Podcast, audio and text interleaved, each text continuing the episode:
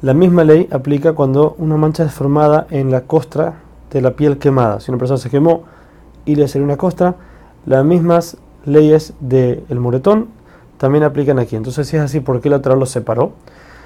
Para decirnos que, como ya sabemos que el tamaño mínimo de una mancha es un gris. ¿Qué pasa si la persona tiene también un moretón y también una costra de una quemadura?